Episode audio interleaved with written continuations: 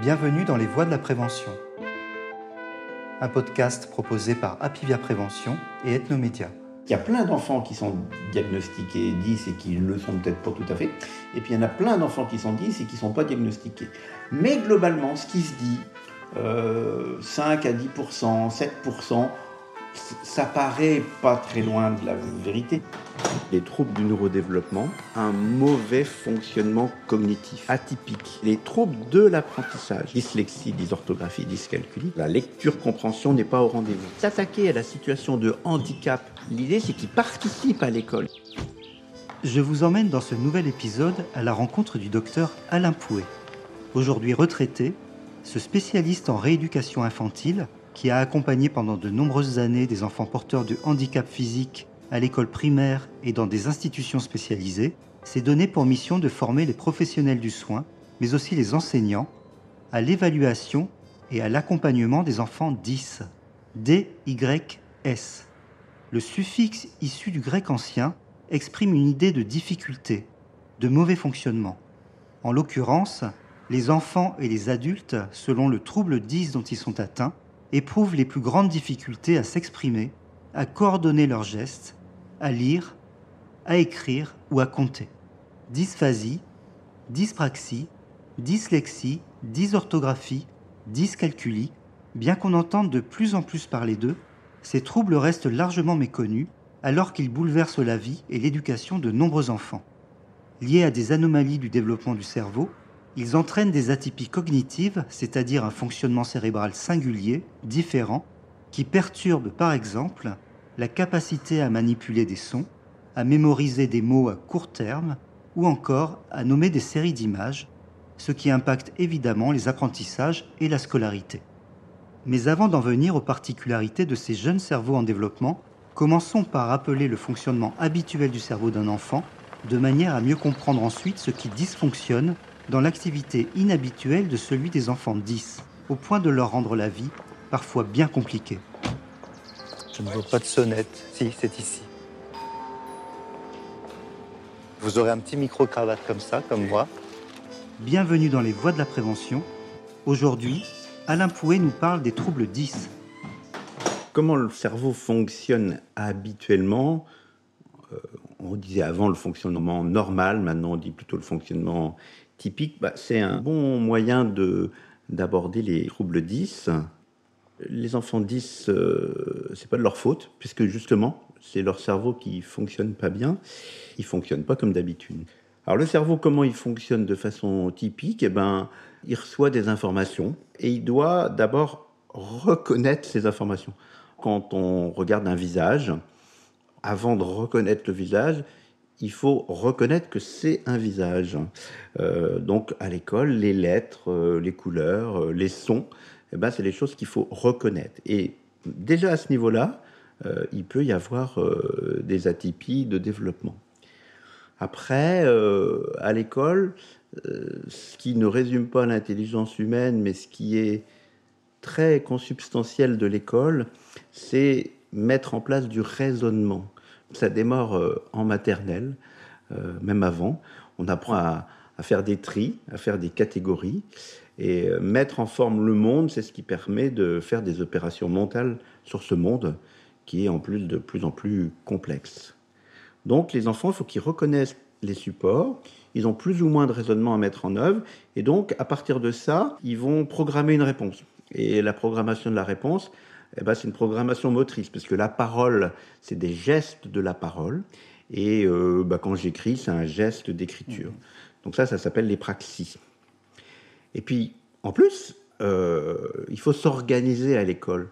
Et euh, le tout petit ne sait pas trop s'organiser, mais assez rapidement, l'enfant va apprendre à, à trier les informations, à garder que celles qui sont nécessaires pour la tâche qu'on lui demande de faire, il va anticiper la tâche. Est-ce que c'est long? Est-ce que c'est pas long? Est-ce que j'ai le temps de le faire? Etc. Il va avoir un jugement sur cette tâche. Est-ce que je sais la faire ou est-ce que c'est une tâche nouvelle? Il va aussi souvent procéder par étapes. Et puis, si à un moment donné l'enseignant amène une information nouvelle, il peut faire preuve de flexibilité mentale, c'est-à-dire changer de mode de résolution, de mode de raisonnement. Et au, milieu de tout ça, ce qui émerge comme concept, c'est le concept de, de l'inhibition, au sens neuropsychologique du terme, c'est-à-dire être capable d'anticiper que ce que je mets en place habituellement et qui fonctionne toujours, ben là, ça ne va pas fonctionner. Par exemple, euh, Pierre a 9 billes, à la récréation, il en a gagné 3 de plus, combien en a-t-il ce soir? L'enfant se forge que gagner, ça va avec plus. Euh, Pierre a 9 billes, à la récréation, il en a gagné 6. Combien en avait-il ce matin? Ben, Gagner, ça marche plus avec plus. Donc il faut inhiber les automatismes surappris. Et puis à l'école, pour faire des apprentissages, il faut aussi de la mémoire à long terme, c'est-à-dire engranger des connaissances qu'on ne peut pas euh, réinventer sur le moment, euh, typiquement l'étape de multiplication. Il faut de la mémoire de travail, c'est la capacité à travailler en temps réel sur plus ou moins d'informations. si on peut travailler sur très peu d'informations, euh, typiquement, l'enfant qui lit, qui doit lire un grand mot, Rodo, dindron, eh ben, s'il peut travailler sur deux informations, quand il arrive à dindron, il a oublié Rodo. Voilà, donc c'est tous ces outils euh, qu'on appelle des outils cognitifs, des fonctions cognitives. Ces outils-là permettent à l'enfant de fonctionner à l'école et puis surtout d'apprendre. Et c'est fondamentalement euh, ces outils qui sont en panne dans ce qu'on appelle aujourd'hui les troubles du neurodéveloppement au sein desquels on retrouve les mots préfixés en 10. Mon castrable sur le dos. Mes cahiers rouges en colère. Vraiment j'en ai plein le dos. Marre de cette galère. Les mots qui sortent sont très bizarres. Et dans ma tête c'est le bazar. Je lis 10, 11, 12 et ça me donne le blues. 10, 11, 12, là c'est le blues. Vous avez évoqué les troubles du neurodéveloppement. J'aimerais qu'on s'arrête un moment sur ces troubles de manière à situer les troubles 10 dans ce grand ensemble hétérogène. Alors, d'abord, les troubles du neurodéveloppement, c'est fondamentalement donc ces, fonctions précablées euh, que chaque humain possède à la naissance, qui vont être chez cette personne euh, atypique, euh, déficitaire, déficiente, anormale, comme vous voulez. On a un certain nombre d'outils dans notre cerveau qui sont pas bien câblés dès le départ pour que le développement de l'enfant se fasse comme habituellement. Ça va impacter le raisonnement, ça va impacter la disponibilité, le comportement, et puis, ça va impacter la communication ou les apprentissages de l'école. Comme disent les Américains, ça impacte gravement, c'est-à-dire que ça entraîne toujours une restriction de participation, puisqu'il y a cette limitation d'activité cognitive. C'est assez divers et varié, mais ça représente un nombre de situations relativement restreintes, une dizaine. Il y a le handicap intellectuel qui se définit par deux critères. Euh, un, échec, une contre-performance au test de raisonnement, et puis un trouble de l'adaptation sociale. Et la sévérité de la déficience intellectuelle est plus liée au trouble, à l'intensité du trouble de l'interaction sociale, de l'adaptation sociale, pardon. Après, il y a les troubles de la communication. Donc la communication, c'est très large. Il y a la communication, il y a le langage, il y a la parole. C'est trois niveaux. La communication, c'est passer de l'information entre les humains. Mhm. Le langage est une forme de communication, le langage oral. Là-dedans, il y a donc les dysphasies, qui sont le trouble du développement du langage oral. Après, il y a le trouble du spectre de l'autisme, qui est donc un trouble du neurodéveloppement, qui se caractérise par euh, un trouble de la communication sociale, des intérêts restreints et des particularités sensorielles.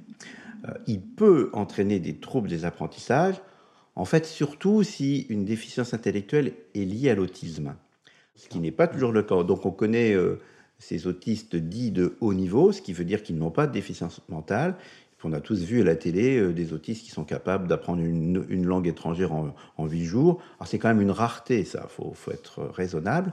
Mais l'autisme en tant que tel n'empêche pas les apprentissages, mais peut rendre la disponibilité à l'école euh, par rapport à l'enseignant peut rendre les interactions avec les autres compliquées. Donc après, on a ce fameux TDAH, le trouble déficitaire de l'attention avec ou sans hyperactivité. TDAH. Euh, le TDAH ne porte pas un nom en 10, mais on pourrait très bien dire un, un syndrome disattentionnel. Un exemple, l'enfant parle beaucoup, une orthophoniste appellerait ça une logorée, mhm. mais l'enfant il parle d'une drôle de façon, c'est-à-dire que un mot en amène un autre, une idée lui en amène une autre. Donc il passe d'un truc à l'autre. Il reste pas sur le fil de sa pensée, de son discours, de sa restitution d'une leçon. Euh, il zappe, si vous voulez. Et ça, ça s'appelle une diffluence. Par exemple, le petit chaperon rouge, il se promène dans la forêt, euh, il rencontre le loup, il va chez la grand-mère, le loup court, mais lui il va moins vite, il regarde les papillons. Comme il a peur de se perdre dans la forêt, il met des petits cailloux derrière lui. Quand il arrive, il voit le loup qui dit je vais m'enfler, je vais souffler et la maison va s'effondrer.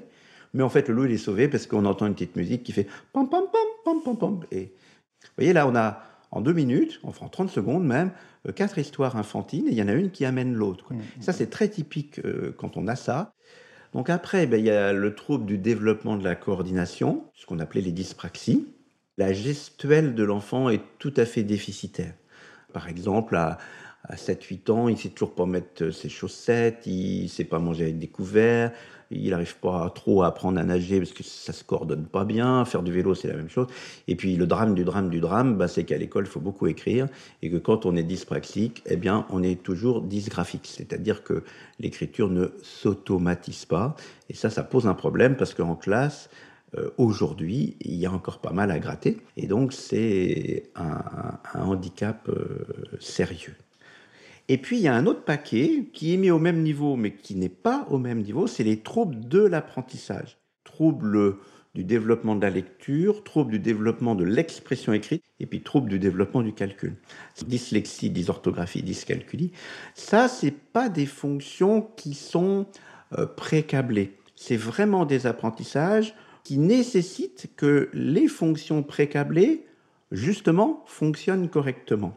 Donc on n'est pas au même niveau. Ces nosographies mélangent un petit peu les troubles des fonctions cognitives et les troubles des apprentissages qui sont des conséquences d'un déficit cognitif. Si on prend l'exemple de la dyslexie, parce que c'est ce que les gens connaissent le mieux, l'enfant petit ne sait pas lire les mots. L'enfant un petit peu plus grand arrive à mieux lire les mots, mais il a vraiment du mal à, comprendre. La lecture-compréhension n'est pas au rendez-vous. Euh, l'enfant plus grand euh, l'étudiant dans un domaine particulier, s'il a un bon niveau intellectuel, s'il a les, capacités qui lui permettent de suivre à l'école et d'arriver à l'université, par exemple, mais il a toujours sa dyslexie. Mais dans son domaine, il va s'en sortir. Mais si on lui donne un texte dans un domaine qu'il ne connaît pas, avec un lexique euh, extrêmement différent, euh, un texte mal, mal bâti, avec des phrases très longues, des doubles, des doubles négations, un, sujet puis un verbe qui sont euh, à des années-lumière, et euh, eh ben, il peut être extrêmement en difficulté. Hein. Dans, mon cas personnel, ma deuxième fille est dyslexique, elle, est prof à la fac, mais j'ai pu voir que quand elle lit un mode d'emploi d'un jeu de société qu'on vient d'acheter, eh bien, il y a des hésitations la dyslexie, elle est toujours là. Donc, elle est capable, dans un domaine particulier, parce que c'est un lexique qu'elle connaît bien, c'est un domaine qu'elle maîtrise, elle est capable de s'en sortir, si vous voulez. Mais sa dyslexie, elle est toujours là.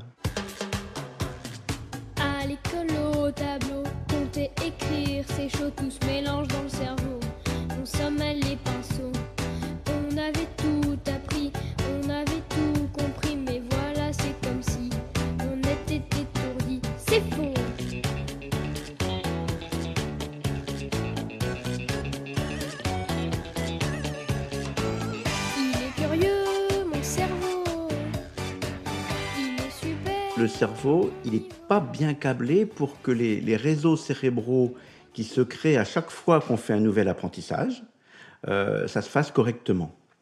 Mais d'où ça vient, on ne sait pas. La, la recherche aujourd'hui, elle euh, s'oriente plutôt sur la capacité des différentes zones cérébrales à travailler ensemble. Par exemple, quand on lit, bah, forcément qu'on met en lien les zones visuelles qui vont reconnaître les lettres ou les groupes de lettres, et puis les zones du langage. Et donc, euh, quand on apprend à lire, quand l'apprentissage de la lecture est réussi, on crée dans le cerveau une nouvelle zone, on crée une autoroute, si vous voulez, entre les aires visuelles et les aires du langage. Et donc va se créer une aire euh, qu'on appelle l'aire visuelle de la forme des mots, la boîte à lettres du cerveau, qui se trouve dans un endroit extrêmement précis. D'ailleurs, un adulte, quand il fait un AVC strictement dans cette petite zone, avant il savait lire et après il sait plus lire. Il s'appelle un alexique. Nous, on parle bien de dyslexique, c'est-à-dire de quelque chose qui est en train de se développer. C'est pour ça que les, les troubles du neurodéveloppement, ça parle bien de ces situations de dys, qui sont des situations de développement empêché.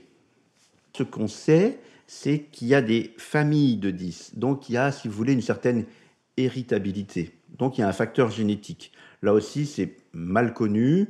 C'est pas un gène, c'est plusieurs gènes. Et puis, il faut aussi bien savoir que la génétique, c'est comme une pancarte. Vous risquez de devenir ceci ou cela. Et puis que, en fonction de ce que vous allez vivre, ça s'appelle l'épigénétique, eh bien, euh, l'impact de cette pancarte euh, peut être bien plus grand ou bien plus faible. Il y aurait peut-être aujourd'hui des pistes sur euh, les perturbateurs endocriniens, la pollution. Le monde moderne pourrait peut-être euh, générer plus de ce type de troubles. Mais ça existait auparavant. Les, dyslexiques, il y en a toujours eu, et, les enfants hyperactifs, comme on dit aujourd'hui, avant ils étaient appelés caractériels, mais c'était les mêmes. La question, c'est parfois de différencier ben, justement quelque chose qui est de l'ordre de la difficulté et quelque chose qui est de l'ordre du trouble. En fait, la difficulté, elle est, on pourrait dire, euh, un peu circonstancielle et elle est euh, temporaire. C'est-à-dire que si on apporte de l'aide à l'enfant, euh, la plupart du temps, ça va s'améliorer de façon importante. Le trouble, c'est donc neurologique, cérébral, cognitif, donc c'est permanent, euh, ça va durer. Le développement de l'enfant s'infléchit, dévie, et à un moment donné, euh, cette déviation est tellement importante que ça constitue de fait euh, d'abord une grosse pénalisation et qu'on va appeler ça un trouble. En fait, ça correspond quand même à un enfant qui, en lecture, en mémoire, en attention, en visio-spatial, en geste, a des performances qui le situent dans les 2% d'enfants les plus faibles. Il y a 98% des enfants qui font mieux que lui. Et même s'il progresse, eh bien, quand on refait un test en rapport à son âge, par rapport aux autres du même âge, dans la même culture, il est toujours dans cette tranche extrêmement basse. Euh, même si la personne fait des progrès, euh, ça va durer et ça va continuer de le pénaliser dans certaines situations ça entraîne toujours une restriction de participation, puisqu'il y a cette limitation d'activité cognitive. Évidemment que la limitation de participation, elle va être différente. Euh, quand vous avez un trouble de la lecture, ça vous pénalise que quand vous avez à lire. Quand vous avez un trouble de l'attention, bah, si vous avez vraiment un trouble de l'attention massif, et vous l'avez en français, en maths, en histoire géo, à la cantine, dans le bus pour rentrer chez vous, chez papy mamie euh, pendant les vacances, et euh, donc l'enfant et son entourage vont euh, avoir à, à vivre avec ce trouble de l'attention.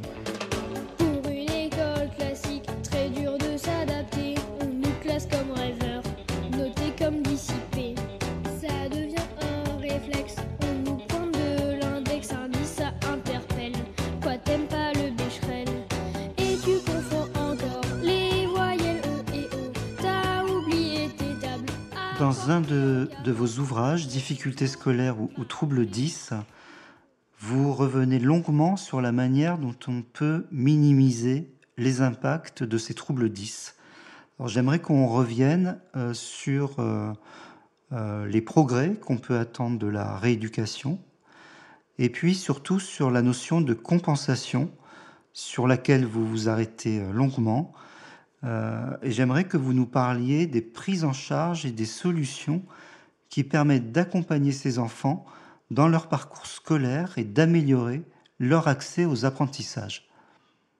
Est-ce que les prises en charge habituelles euh, permettent aux, enfants d'avancer et de, mieux performer, comme diraient les, les Canadiens?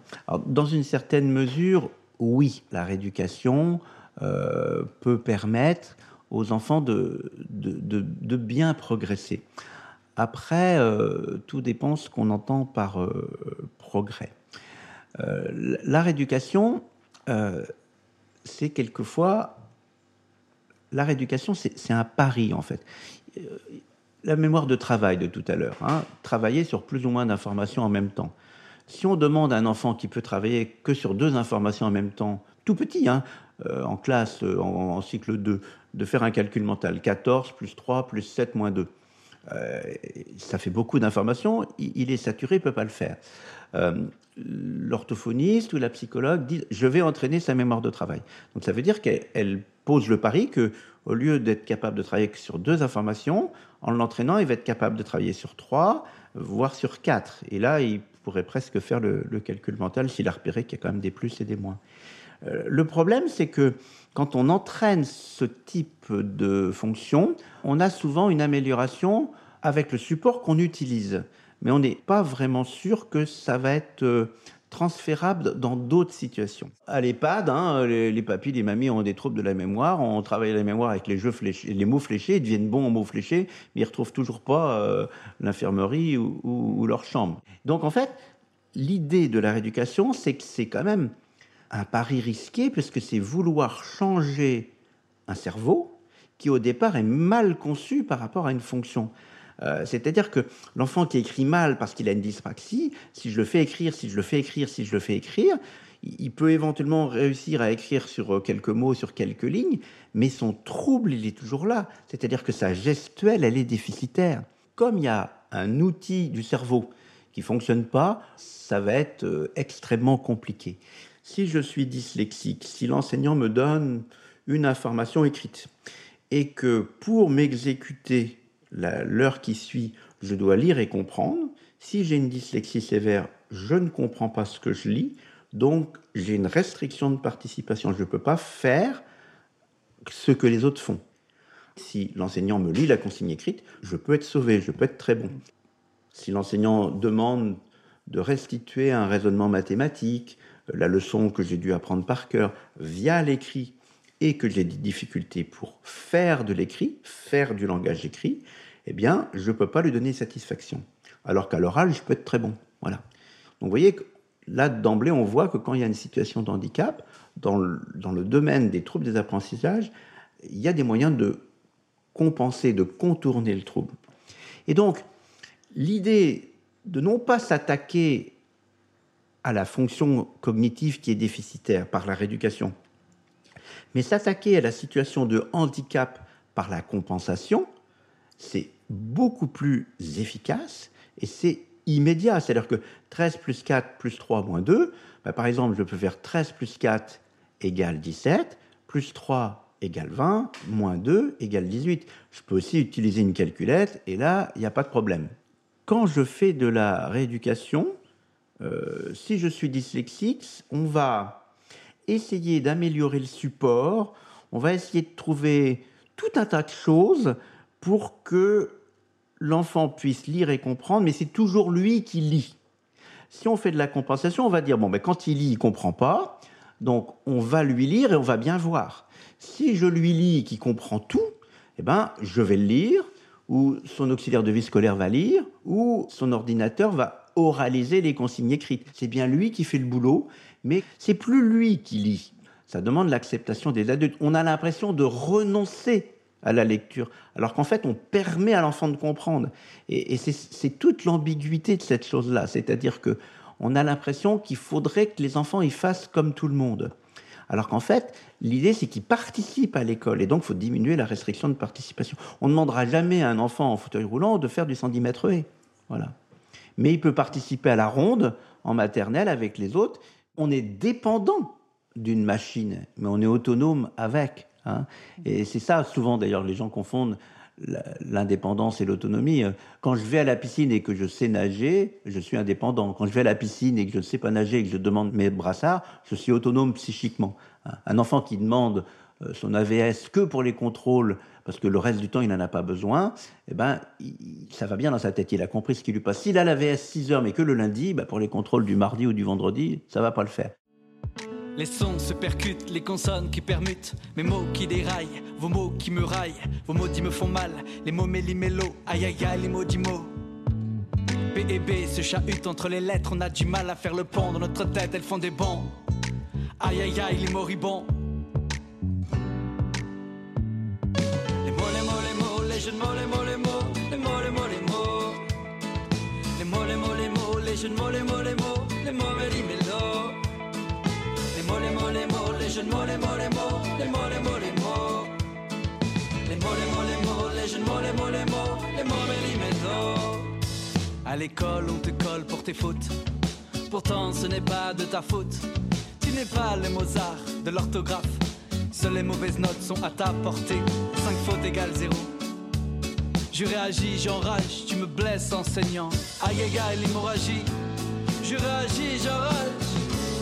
L'élève 10 n'arrive pas à mener de front différentes tâches car son énergie cognitive est consacrée à compenser son problème. Il écrit ou il écoute.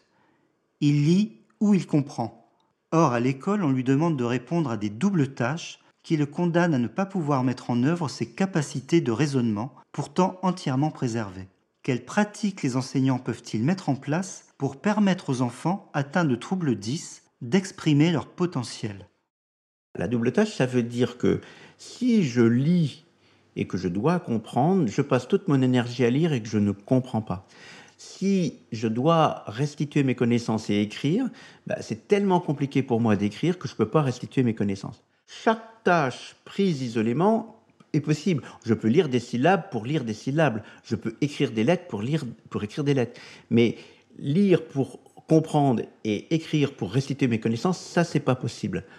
Cette situation de double tâche, elle n'est pas si évidente que ça pour les enseignants. Surtout si on la prend dans sa subtilité. La subtilité, c'est je regarde la copie d'Antoine qui est grave dysgraphique, je vois qu'il a fait des efforts inconsidérés pour écrire et me rendre sa copie, mais je peux voir que c'est tellement compliqué, si je l'avais pas obligé à écrire, peut-être qu'il m'en aurait donné plus. Peut-être qu'il aurait eu plus d'idées, peut-être qu'il les aurait mieux hiérarchisées, peut-être qu'il serait allé plus loin dans son raisonnement.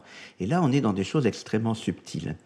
Donc la double tâche, c'est vraiment l'idée que quand on demande de faire quelque chose à un enfant, ça prend trop d'énergie aux dépens des tâches conceptuelles, aux dépens du programme, aux dépens euh, du niveau d'abstraction auquel on arrive dans certaines classes. Ça bouffe trop d'énergie. Les, les outils scolaires de base devraient être automatisés pour autoriser l'enfant, quand il rentre au collège, à être relativement à l'aise avec les concepts qui deviennent de plus en plus ardus, à un rythme qui est de plus en plus effréné. Et ça, c'est masqué par les progrès de l'enfant. C'est-à-dire que l'enfant, il va chez l'orthophoniste, il progresse. L'orthophoniste dit, il a fait des progrès. Mais le problème, c'est est-ce que ces progrès l'ont amené à un niveau minimum euh, de lecture-compréhension ou de production d'écrit dans la classe qu'il fréquente? C'est-à-dire qu'un enfant euh, de, fin de primaire qui lit comme un enfant de début de primaire, il, est incompétent en lecture et ça le gêne en tant qu'enfant, ça le gêne en tant qu'élève. S'il est au collège, en classe de première, et qu'il a fait des progrès, c'est-à-dire qu'il a un niveau de fin de primaire, il peut lire Télé-Z, il peut lire un mode d'emploi, mais on lui demande de lire euh, la littérature française qu'on doit présenter le jour du bac de français. Einstein, Beethoven, Léonard de Vinci, comme plein d'autres, sont aussi de la famille. Et leur talent n'est pas de l'abruti. Oh non. Toi aussi, de ce trou, faisant un joyau. Le poids de la différence n'est pas un fardeau. Et puis, sur le chemin, tu croiseras de belles personnes. Des êtres qui te font aimer les lettres. À nous deux, rebelles consonnes. À nous deux, rebelles consonnes. À nous deux, rebelles consonnes. À nous deux. Les enseignants sont, sont, déjà débordés juste par les enseignements classiques, je dirais. Ça, c'est un vrai problème. Quelles sont les solutions possibles pour ne pas laisser ces élèves-là sur le carreau? Bah, bah, Les enseignants, ils sont débordés. Ça, c'est vrai qu'on le voit. Moi, j'ai beaucoup d'enseignants en formation et ils disent, mais on, ne s'en sort pas. Nonobstant, je prends le pari qu'ils peuvent montrer que cet enfant, quand elle lit, elle comprend rien. Et que quand je lui lis, elle comprend tout cet enfant, quand il écrit, je ne peux pas le lire, mais que s'il dicte à quelqu'un qui écrit à sa place ou s'il dicte à l'ordinateur, tout est écrit convenablement. Donc ces moyens de compensation, à partir du moment où il serait bien conscient qu'on ne renonce pas, mais qu'on permet à l'enfant d'aller le plus loin possible en fonction de ses capacités. C'est ça qui est important. Moi, ce que je crois surtout, c'est qu'il pourrait y avoir des mesures inclusives. On parle beaucoup de l'inclusion. C'est-à-dire que les enseignants, ils pourraient oraliser les consignes écrites, c'est-à-dire donner des consignes écrites à tout le monde, tout le monde bosse dessus, mais on les oralise quand même. Ils pourraient aussi donner les informations importantes à l'oral à l'écrit, parce que pour certains, l'écrit est plus facile à traiter. Ils pourraient valoriser l'outil informatique. Ils pourraient avoir des supports plus dépouillés par rapport aux enfants qui ont des troubles de l'attention. Euh, ils pourraient euh, avoir euh, l'idée de faire des contrôles plus courts en début d'année pour mesurer ceux qui ont besoin d'un tiers-temps. ils pourraient aussi instaurer cinq minutes de réflexion pour que les enfants réfléchissent avant de composer. Et, et pendant ce temps-là, justement, aller voir celui qui a un petit peu de mal à comprendre pour voir s'il a bien compris. Il y a aussi cette notion de piège aussi qui est très latine qu'on retrouve beaucoup en France. On, met des pièges dans les énoncés. Il y a aussi des, il y a des pays qu'on cite en exemple, comme les pays scandinaves, où ils ont banni la notion de piège. C'est-à-dire que quand on interroge sur une notion, on interroge sur une notion. Euh, il y aurait aussi les énoncés. Euh, les énoncés mathématiques, les énoncés scientifiques sont parfois très compliqués à traiter à l'oral comme à l'écrit. Et donc l'enfant dysphasique ou l'enfant dyslexique, il va avoir des difficultés à comprendre ce qu'on attend de lui, parce qu'il est en difficulté de compréhension, alors que le concept mathématique, il le possède parfaitement. Et donc, il y a un certain nombre de, principes inclusifs comme ça qui sont à la portée des enseignants. Ils n'ont besoin d'aucune autorisation pour le faire. Si lire, c'est vraiment impossible pour moi, si écrire, c'est comme monter l'Everest tous les matins, on me permet de faire autrement et c'est juste, c'est la juste compensation d'une situation de handicap, d'une restriction de participation. Ça fera un mot de conclusion euh, parfait. Merci beaucoup pour bah, votre participation. Alain Pouet a écrit ou coécrit plusieurs ouvrages dont je vous recommande la lecture. Neuropsychologie et troubles des apprentissages chez l'enfant. Les 10 au sein des troubles du neurodéveloppement, paru chez Elsevier Masson. Dans le cerveau de mon enfant, la révolution des neurosciences. Tout le développement de l'enfant de 0 à 6 ans, paru chez Albin Michel. Difficultés scolaires ou troubles 10, paru chez Reds Éditions, qui sera très utile aux enseignants qui souhaitent trouver des solutions qui permettront à leurs élèves de mieux suivre en classe et d'être pris en charge plus efficacement. Vous avez entendu dans cet épisode différents extraits. Celui d'une chanson écrite par Soren, dénichée sur une chaîne YouTube appelée Les crêpes au sucre celui du clip intitulé Mambo du cerveau, interprété par Virgile Delfoz, à voir sur la chaîne YouTube d'Alain Delfoz. Et celui du morceau 10, issu du premier album du collectif Team Peace, dont vous pourrez découvrir les morceaux reggae matinés de chansons françaises et de hip-hop sur le site collectifteampeace toutattaché.fr. Merci de nous avoir accompagnés dans cet épisode des Voix de la Prévention un podcast proposé par Apivia Prévention et Ethnomédia. Auteur Jean-Christophe Moine, avec Séverine Rollier à l'enregistrement et David Trescos au mixage. Continuez à vous informer sur le site apivia-prévention.fr. N'oubliez pas de vous abonner à notre podcast et de le partager.